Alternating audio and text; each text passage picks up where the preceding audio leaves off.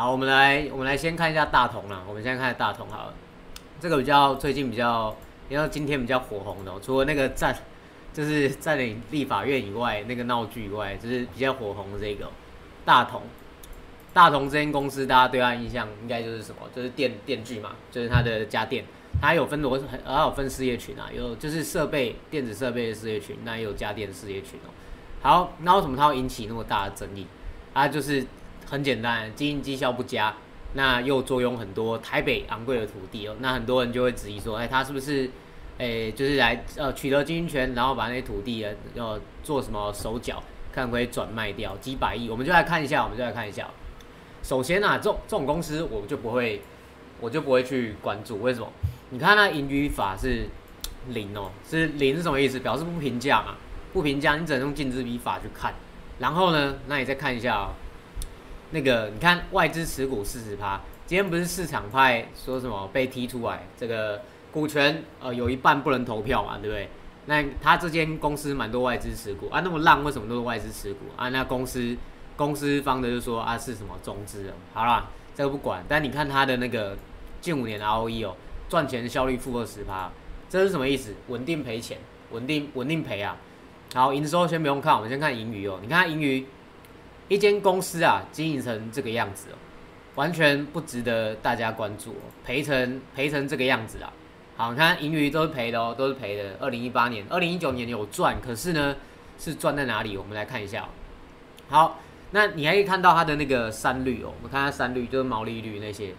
你看二零一九年毛利率只有六点六帕，一间产品它等于说它卖一百块的东西，它的成本竟然就占了九十四块，就占九十四块，然后利率跟净利率都是负的，费用率高达二十四点三四帕。那你会很好奇说啊，为什么净利率是负的？你们它净利率是负二十五趴，它净利率是负二十五趴，为什么它净利率负二十五趴，然后它的盈余却是它的那个盈余却年度盈余是正的？哦，原因你就是这个你就很很好理解嘛，一定是它的转投资转投资有一些状况那我们就点进来看一下，其实有时候你在追踪间公司干嘛？它那个就是一个。那个就是一个你了解财报的组成，你就会知道出什么问题哦。它的归属母公司是赚钱的啦，百万、千万、亿、十亿，赚三十二亿啊。但是它的子公司那些哦，就它旗下的子公司哦，赔得一塌糊涂啊。它这边赚三十二亿，对不对？但它子公司赔了大概一百二十亿哦，所以赔得乱七八糟。所以整体来说，就算母公司有赚钱哦，但它旗下的转投资真的是差到爆炸。他被纠结最多是什么？就是就他的那个嘛，就是。呃，他的很多土地，那你看他账上现金八十五亿的现金，还有八十五亿的现金哦，那他有多少的厂房跟土地？我们看一下，他有不动产有三三十三百三十七亿，对吧？百万、千万、亿是一百亿，三百三十七亿的不动产，那投资性的不动产呢，就是拿来投资的，有两百八十亿哦。所以这个是什么？这间公司就是一块一块肉。一块那个空吧，听到没？空吧，就是那个全都肥油，对不对？全都肥油啊，很不健康。但是哦，就很看着就想让他吃，让他吃一块哦。好，那有人问我说，就是哎，这种公司要怎么看待？这种公司要怎么看待？这种公司不要花时间在研究这种公司。我刚刚已经浪费了时间研究这些烂公司，哎，不能不能这样讲，对不对？我已经花了时间研研究了这这间就是比较特殊的公司。那但对我而言，你看它一开始盈余变成这样子的时候，你你就不要去投资它了嘛，对不对？而且公司派不让市场派介入去呃监督监督它的审计、监督它会计和营运，啊，这就很有问题嘛。就是如果你真的坦荡荡的话，你就让黄国昌那只疯狗去咬我看。你们知道啊？黄我很喜欢黄国昌哦，因为我觉得他，哎，先不论政党派，他他做那个纠结于一个事情查案，他是很厉害，那律师超厉害。那大同很。为什么？就是如果你你希望可以接受市场检视的话，你为什么不放独董？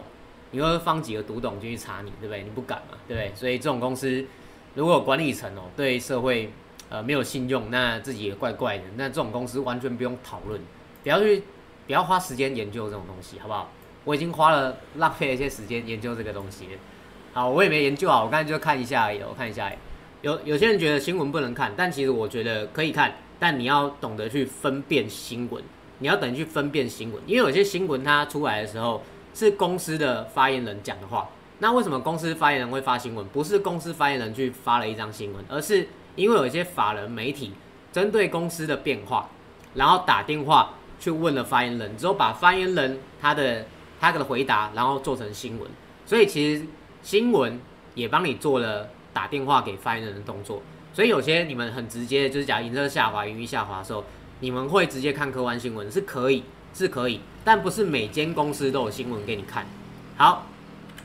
什么是直向探讨？通常就是单一时点数据的构成或比较，通常与比同业比较或者对数据本身结构去做分析哦。好，什么是结构？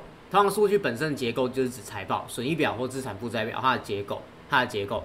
好，那比如哦，就是全上市的公司二零二零年 Q one 毛利率，我们同一个时点来比较看看，或者你自己跟自己比，你自己跟自己比，比如说毛利率好像有上升下滑，那你要去查原因。所以你也是在针对这个数据它的构成找就它的结构，然后去探讨它的原因是什么。通常这个就叫直向的探讨。好，那探讨的方式就三个哦。因为我刚才讲过财报、客观新闻跟检查表，那我们就来看哦，什么是客观新闻？我们先理清什么是客观新闻哦。客观新闻有分呃，就是就是没有营养的跟有营养的。那什么是有营养的？有营养就是已发生的事实哦，比如说公司方的说法。虽然你不可以全数采信，但是，呃，有有些事实他不会刻意骗你嘛，对不对？比如说你你问他股价，他说会涨；你问他订单，他说会有订单，这个你就保持你就保持那个嘛，就是先中立就好。因为有没有订单这件事情你要佐证。但如果你针对一些过去已经发生的事，他通常没有必要去骗你，他通常没有必要去骗你哦。好，那有不然就是有数据佐证，或者他已经真实发生的事件，这种叫已发生的事实，我们是可以采纳的。那分辨的诀窍什么？你在看新闻的时候，长期重于短期，负面大于正面，忽略投顾跟法人，不然叉叉叉新闻媒体的看法。因为长期重于短期是什么意思？就是这间公司它这件事情发生，它对长期的影响，呃，如果是对长期影响的话，它就是一个一个非常重要是的事实，你要把它记起来。那接下来负面大于正面，是因为你看很多新闻，它它会说，呃，接下来什么订单。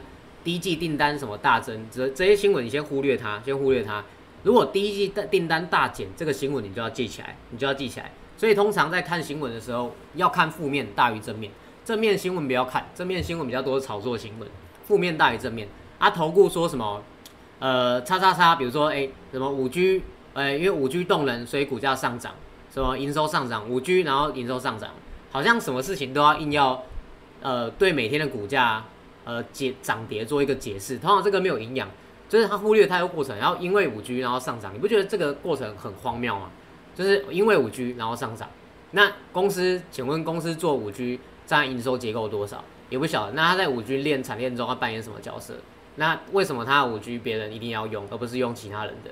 就是这件事情很荒谬，说什么五 G 动能 AI 电动车动能，然后带动股价上涨啊？大家喜欢听这个话啊？对他的研究是很简单的事情，就是哎。